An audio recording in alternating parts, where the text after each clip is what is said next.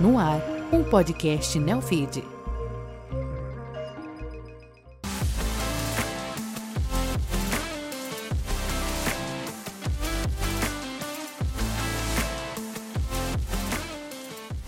Você está ouvindo Vida de Startup, uma produção original Neofeed.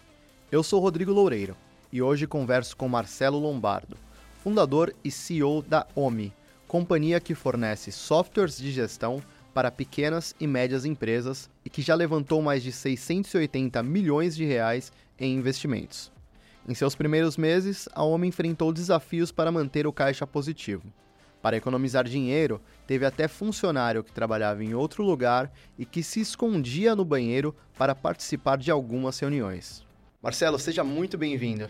Obrigado, Rodrigo. Prazer estar aqui contigo hoje. Maravilha. Se você quiser assistir esse programa completo, assistir os outros programas aqui do Neofeed, você pode acessar o nosso site neofeed.com.br ou as nossas redes sociais. Os programas vão estar lá. Marcelo, a OMI hoje é uma empresa super consolidada, mas uhum. você passou por algumas situações ali até engraçadas, né? Ah, uma sim. delas envolveu a tua esposa. Me ah, conta sim. um pouquinho desse problema. Então, cara, quando você está começando, tem pouca grana, ah, ah, você tem que usar o, o, o que você tem à disposição, né? Então você tem tarefas para serem feitas e não tem pessoas para fazer essa tarefa, né? Até um certo ponto, você como fundador faz tudo, né? Se tem que mandar um e-mail marketing, você manda. Se tem que atender um cliente bravo, você atende. Mas chega uma hora que você precisa delegar algumas tarefas, mas não tem uh, gente. E aí, uh, o que aconteceu? Eu, eu aproveitei que, a, que a, a, minha esposa ela é contadora, tá? E falei, ó, você quer cuidar do financeiro para mim? Bom, até aí tudo bem, né? Ela é, é contadora, é advogada, tá? O único problema é que ela trabalhava na Justiça Federal na época, né? Ah, tranquilo. É, tinha só um emprego full time, tá? Dava para fazer à noite? Dava, boa parte das coisas, mas ligava de vez em quando um, um cliente falando, ó, oh, preciso de uma outra, uma segunda via do, do, do boleto, né? Uh, ligava durante o expediente, e aí? Aí ela tem que ir pro banheiro atender, né? Mas co como é que era isso? É, ela estava no meio do trabalho, ela ia pro banheiro, ela conseguia atender? Conseguia, conseguia, conseguia. É aquele jeitinho que você tem que dar, né, cara? Você não tem grana para contratar uma pessoa full time para cuidar disso. Uh, uh, são, são fases do, do negócio que você tem que achar um jeito de resolver. Né? Uhum. Que ano que foi isso, Marcelo? Olha, isso foi 2013. 2013. Na, naquela época era só você e a sua esposa ou você tinha mais alguns funcionários? Era a, a, a empresa era basicamente eu, cinco programadores e um estagiário. Olha só. e a tua esposa também. E a minha esposa, off books, né? A, a, brincadeira que a gente faz hoje em dia é que a gente já usou trabalho escravo lá, né? Ah, é? é. Não, muito bom. E essa época, né? Esse começo de empresa, né? Um dos grandes desafios dos empreendedores é justamente né, manejar o dinheiro ao mesmo tempo que você precisa contratar. Como que vocês lidaram com isso? Qual foi a tua grande dificuldade? Como que você resolveu esse problema? Vamos lá. Uh, eu, eu acredito fortemente, depois de ver o que a gente passou e o que várias outras startups passaram, que muito dinheiro no começo atrapalha. Muito dinheiro, assim, tira a sua criatividade, a sua necessidade de criatividade. Por quê? Você tem uma série de fórmulas já, de certa forma, testadas aqui, lá fora. E, a sua tendência é seguir essas fórmulas, né? Isso é, é, o normal. Ah, então como que um cara no Vale do Silício fez isso aqui? Fez de tal, tal jeito e deu certo. Ah, então vamos ali replicar esse jeito que deu certo. Isso é, de certa forma, até um mecanismo de defesa. Por quê? Porque se não der muito certo, o negócio você vira para os seus investidores e fala, cara, eu fiz o que todo mundo tá, tá fazendo e, e, e tá dando certo, né? Uh, só que cada negócio é um negócio, cada público-alvo é um público-alvo, uh, cada um tem uma realidade. Então, eu acho que às vezes você captar muito dinheiro no começo te deixa um pouco preguiçoso, sabe? De, de, de, de, buscar as, as melhores saídas, né? Isso leva a gente para outro, outro perrengue bem interessante que nós passamos uh, ali no começo. Quando a OMI começou, uh, o nosso jeito de chegar nos clientes, nos pequenos empresários, era o Google. Ah, basicamente, a gente ia atrás usando o Google. E isso funcionou super bem por um período. Tá? Só que essa oportunidade maravilhosa que a gente estava indo atrás, né? cara, são, são 4 milhões de uhum. pequenas empresas no, no Brasil. Um, um, nós, 90% delas não tem software nenhum. Ah. Explica para o nosso espectador o que, que vocês fazem na prática. O cara que não conhece a OMI, tá o que, que, que você faz na prática? A gente faz aquele software que gerencia a empresa inteira. Tá? A, a, parte financeira, controle bancário, controle de estoque, emissão de nota, é, e-commerce, ou seja, toda a, a, parte administrativa, financeira e operacional da empresa. Tipo empresa. Para qualquer tipo de segmento, seja empresa de serviço, é, seja empresa é, industrial, importador ou, ou loja. Tá? A gente faz praticamente para todos os, os segmentos. E, como eu disse, a gente buscava clientes online. Tá? Uhum. Tá? Uma oportunidade fantástica, porque um público-alvo tão grande, 90% não tinha um software no país mais complexo da galáxia. Né? Para você administrar tudo, nota fiscal eletrônica, SPED, obrigações acessórias. Era né? tudo no caderninho. Pô, todo mundo trabalhava no papel e lápis ou no Excel. O pessoal me perguntava, Marcelo, qual é o seu concorrente número um? Eu respondia, Tilibra. Né? o fabricante de, de, de, de, caderno né? na, na época. Então, parece uma oportunidade maravilhosa. Aí o que, que aconteceu? Não foi só a gente que viu. Tá? Surgiu do dia para a noite, sem brincadeira, mais de 90 concorrentes. Caramba! Assim, toda semana aparecia dois, três. E ah. como que vocês lidavam com isso? Porque, assim, ao mesmo tempo que vocês estavam tentando desenvolver o negócio, uhum. arrumando alguns problemas, trazendo gente, tua esposa atendendo ligação no banheiro, uhum alguns outros concorrentes, de repente, já estavam conversando com investidores. Já tinham já... muita grana. Levantaram muito, muito Não batia um receio de, putz, nosso, nosso concorrente já está levantando dinheiro, então por que, que eu vou investir em mim e não no meu concorrente que está mais avançado? Porque a gente tinha muita confiança no produto. A gente tinha muita confiança, a gente tinha o melhor conceito, o melhor produto.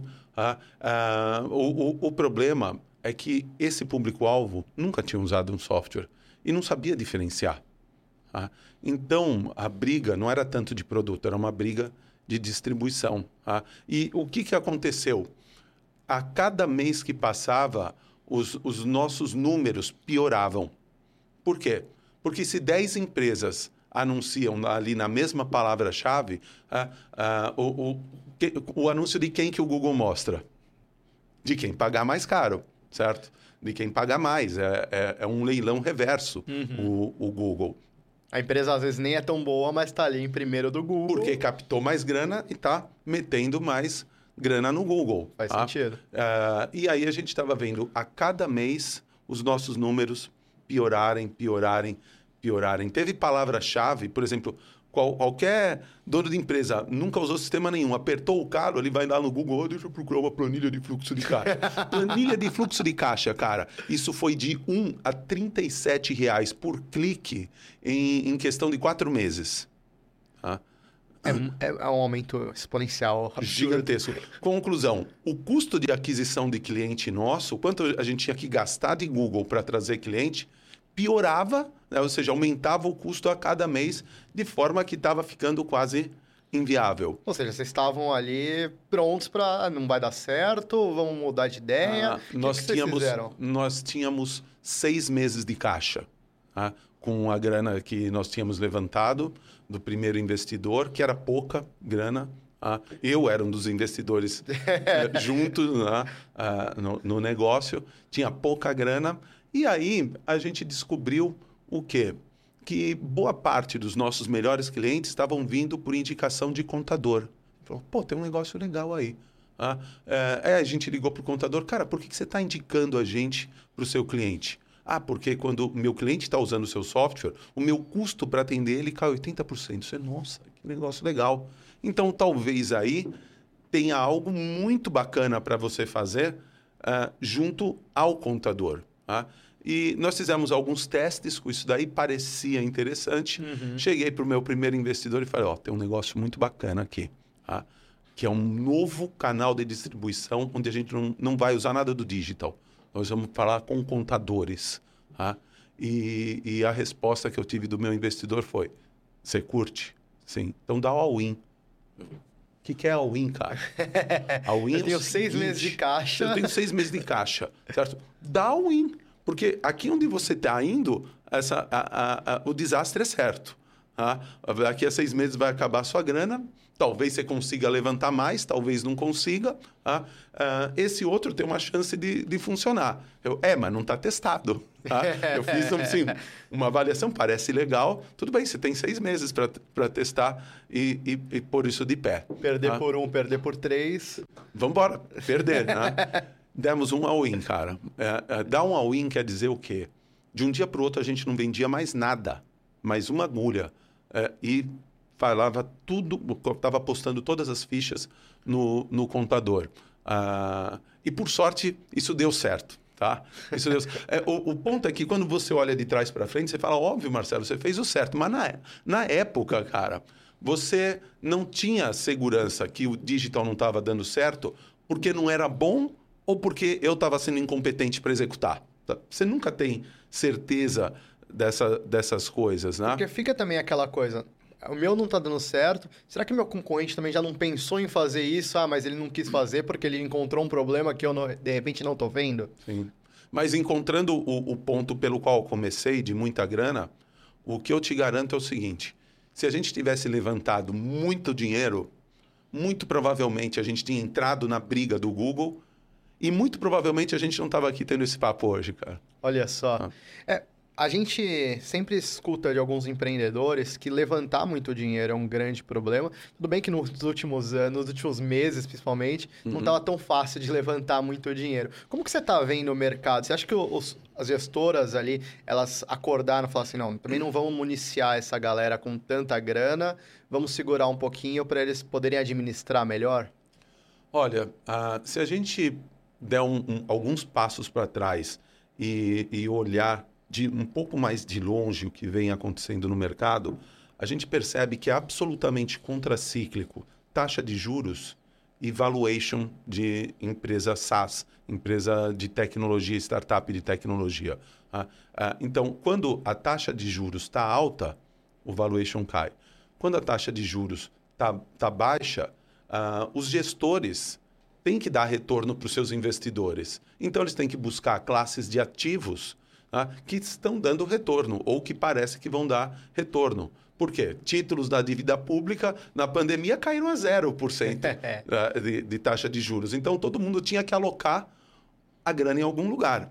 Tá? Então, quando acontece esse tipo de, de fenômeno, automaticamente os, os valuations disparam, porque todo mundo está ali disputando aquelas empresas. Tá? Uh, quando inverte de novo, que foi o que aconteceu em, em 2020, uh, uh, 2022. Uhum. Tá? Uh, o que aconteceu foi isso.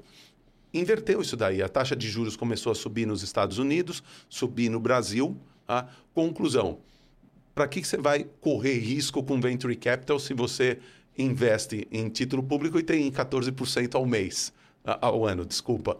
É, é melhor eu não correr aquele risco, então seca um pouco o capital, caem os, os valuations automaticamente. Então, a dificuldade não é de levantar dinheiro, é de levantar dinheiro a um valuation que faça sentido para o fundador da empresa. Tá? Uh, e eu acho que entre esses dois extremos tem um lugar muito bom no meio que a gente está, talvez, iniciando uh, agora, ao longo desse ano, um caminho para esse meio Uma termo. correção ali para as coisas ficarem... E deixa eu te perguntar, depois que você conseguiu dar o all-in, fazer as coisas certas, vocês, a empresa aparentemente decolou, vocês uhum. conseguiram depois grandes investidores. Sim. A partir do momento que entrou muito dinheiro no caixa de vocês, qual era o grande desafio? Era conseguir fazer o crescimento ao mesmo tempo que manejava essa queima de caixa dos investidores? Um, olha só, primeira coisa eh, que eu, que eu tenho que falar, esse all-in não foi assim um negócio rápido, tá? Nós ficamos quatro anos sem pagar uma fatura do Google naquela empresa, tá? Quatro anos sem pagar uma fatura. Olha Isso só. 2014, 15, 16 e 17. Mas o Google não ligava para vocês e falava assim, Hã? e aí, vocês não vão pagar? Óbvio que sim, né? Vocês não vão anunciar. Tá? Uh, óbvio que sempre tinha alguém ali cutucando a gente. Tá? Uh, mas a gente estava mega ultra focado em fazer virar essa estratégia. Quando uma startup é definida como o quê? Tá? É uma organização temporária em busca de um negócio, de um modelo de negócio escalável e repetível. Quando você encontra isso, aí a sua missão passa a ser outra. Você vira uma scale-up, né? Uh, então, a sua missão passa a ser escalar aquele modelo de negócios que você criou, tá? e aí faz sentido queimar um pouco mais de grana do, dos investidores. Uh, por quê? Você tem que montar uma estrutura mais profissional, né? É, é difícil para o founder também, porque uhum. muita coisa que você não gosta de fazer, você delega para alguém. Mas o que você gosta, você também tem que delegar. Tá? Então, você tem que montar uma estrutura para essa empresa crescer e, e, é bem difícil às vezes, sabe? Uh, por exemplo, uh, vou, vou, contar um outro momento interessante Diga. lá da, da, da, da nossa vida, né? Uh, sempre tinha board members meus que chegavam e falavam, Marcelo, por que, que você não contrata um diretorzão comercial? Eu falava, não, porque isso aqui, cara, você deixa comigo. Eu gosto de estar em contato direto com os, os, os gestores aqui de, de canais, de contadores, de, de, clientes finais, de tudo, de cada canal aqui. Eu gosto de eu estar direto com eles uhum. e, e resolver isso daí. O que eles estavam dizendo, tentando dizer assim de forma muito educada, é que eu não tinha mais competência suficiente para tocar aquilo, sabe? Eu precisava por alguém melhor que eu ah, ah, para tocar aquilo. Sabe? Então, muitos... Você fica me sentindo meio mal, né? Porque, pô, eu fundei o negócio, eu coloquei toda a minha energia ali, e de repente vem alguém e fala assim: não, mas você. É melhor que você deixe um pouquinho entre outra pessoa. Eu, eu acho que não, não é questão de se sentir mal, é questão de você não entender o game que você tá. Entendi. Sabe? Quando você entende o game onde você tá, você, é, você entende que você mudou de estágio e a partir daquele estágio, o seu job description como founder muda. Tá? Antes, lá atrás, quando eu falei, quando a gente tinha é, é, cinco, cinco programadores, um estagiário, eu e uma escrava, tá? naquele tempo, a sua, a sua função é fazer tudo. Depois você contrata a gente para te ajudar a fazer tudo. Depois você contrata a gente para fazer no seu lugar sob a sua supervisão. Só que chega num ponto onde o que é exigido de cada área é muito mais do que você sabe. Tá? Então, a, o ponto número um do seu job description vira o quê? Você pôr em cada lugar alguém dez me vezes melhor do que você. Esse é o, é o ponto número um. Uhum. E é legal isso daí também, né? Você fazer através dos outros também é, eu, eu diria que é, é muito bacana. O que é difícil é você, às vezes, ter a consciência de que, bicho, você se você não largar o osso, você vai virar o gargalo de, de, de, crescimento dessa companhia. Deixa eu te perguntar, no momento que você que uma empresa ela recebe muito dinheiro e ela começa a queimar caixa olhando para crescimento, tem sempre aquele aquela dúvida que fica dos empreendedores é até que momento eu tenho que queimar caixa e quando que eu tenho que virar ali para dar o break-even, para tornar minha empresa lucrativa. Porque a gente viu nos últimos uhum. anos muita empresa que parou na parte só de queimar caixa. Sim. Até agora não consegue virar a chave. Como que uhum. você percebe a hora de, olha, crescemos ali o suficiente, agora é hora de focar em rentabilidade? Porque foi o que vocês fizeram ano passado, né? Sim. Bom, eu, eu acho que a, a beleza da coisa não é ser uma empresa que gera caixa, nem ser uma empresa que queima grana para crescer. A beleza da coisa é você saber navegar nos dois cenários. Tá? Então, a base, o fundamento de tudo é você ter unit economics bacanas, a, a, a, saudáveis, certo? Indicadores saudáveis. Como que é o seu custo de aquisição de cliente? Como é a sua margem bruta? Tá? O negócio por si só, independente se você está queimando grana para crescer, o negócio do serviço que você presta, ele para de pé? Então, quando você tem é, esses indicadores saudáveis, você ganha capacidade de conseguir manobrar o negócio para um lado ou para o outro. O ponto que muita gente cai na armadilha é o quê? É, é que quando você está queimando muito caixa para crescer rápido, é muito fácil isso daí estar tá disfarçando ineficiências na sua estrutura operacional. Tá? Então, a sua margem bruta não é tão bonita assim. Não é de 70%, 80% quanto está aparecendo. É, Aham. é de 30%, 40%. Mas acontece que, de, como você está queimando tanta grana, Tá tá? colocando esteroide ali na Você está pondo um bruta. pouco ali, você está captando o cliente errado, esse cliente está ficando muito menos tempo do que devia como seu cliente pagante, mas você está queimando muita grana, está pondo mais cliente ah, ah, por cima, está compensando a coisa e não aparecem essas ineficiências. Tá? E, e quando muda o cenário, como a gente falou do custo de capital, tá? é, é como diz o Warren Buffett, né? quando baixa a maré que você vê quem está nadando pelado. Sim. Tá? E, e é o que acontece, aconteceu nesse momento. Então, eu, eu, eu acho que se a gente souber ter uma estrutura que, quando o custo de capital está baixo, você senta a mão, queima a caixa, cresce mais rápido. Quando o, o custo de capital está mais alto, você bota a mão no freio, não precisa fazer layoffs, etc. Mas ah, você cresce um pouquinho mais devagar, mas equilibra as contas. Beleza, a gente já, já fez isso. Essa daqui, nó- nós fizemos o break-even no meio do ano passado. Foi o terceiro break-even da história. tá? Ah, nós fizemos um depois da rodada seed. Ah, fizemos quando começou a pandemia, tá? que a gente não sabia o que ia acontecer. né? Lembra? Aham. Começou a pandemia, todo mundo lockdown. Esse lockdown é de um mês, de seis meses, de um ano, para sempre. Pra sempre. Você não sabia, você tinha que equilibrar o caixa. tá? Ah, então, no- é- essa é a terceira vez que você faz. Eu acho que a, a beleza é, é- é- não é um, um lado da equação nem outro. Né? O Mas pessoal equilibrar as coisas. Sim, tem um pessoal por aí que fala que não gosta de unicórnio, gosta de, de camelo, né? Que é resistente. Sim, verdade. Até chacoalhar um bi de dólar na cara dele, que ele faça adorar ah, unicórnio, tá? É o, me- é o mesmo pessoal que falava aqui também no, no passado, ah, break-even para startup, não tem que pensar nisso, tem que pensar em growth, em growth, Aham. em growth. Bom, vocês atingiram esse, esse equilíbrio financeiro no ano passado, era um mantra de vocês. Para 2024, qual que é a tua dor de cabeça? O que, que você quer resolver? Qual que é o teu plano? Olha, para 24 a gente quer ah, manter o crescimento de forma cada vez mais eficiente. A gente quer manter o break-even de fluxo de caixa, a empresa gerar fluxo de caixa positivo e ainda manter o mesmo nível de crescimento de quando a gente estava queimando dinheiro. Tá? Eh, mas sempre com a, com a visão, ah, se, o, se o custo de capital melhorar, por que não voltar a- a- ao A- burn? Fazer mais aquisições, de repente? de repente, al- algumas aquisições ou até investir mais agressivamente em growth, eu acho que nós temos que estar sempre pronto. tá? O que, que você está olhando? Em termos de aquisições, o que, que você estaria olhando? O que nós sempre estamos olhando são negócios complementares, que, que eles eh, complementam a jornada do cliente que a gente tem. Nós não estamos ah, procurando a compra de um concorrente, nem a, a compra de alguém que vai aumentar a receita, por exemplo. A gente está procurando mais produto, mais aqueles furos que às vezes tem no, no- na jornada do cliente, né? É, eu, vou dar dois exemplos de aquisições que a gente fez no passado que isso fica muito claro.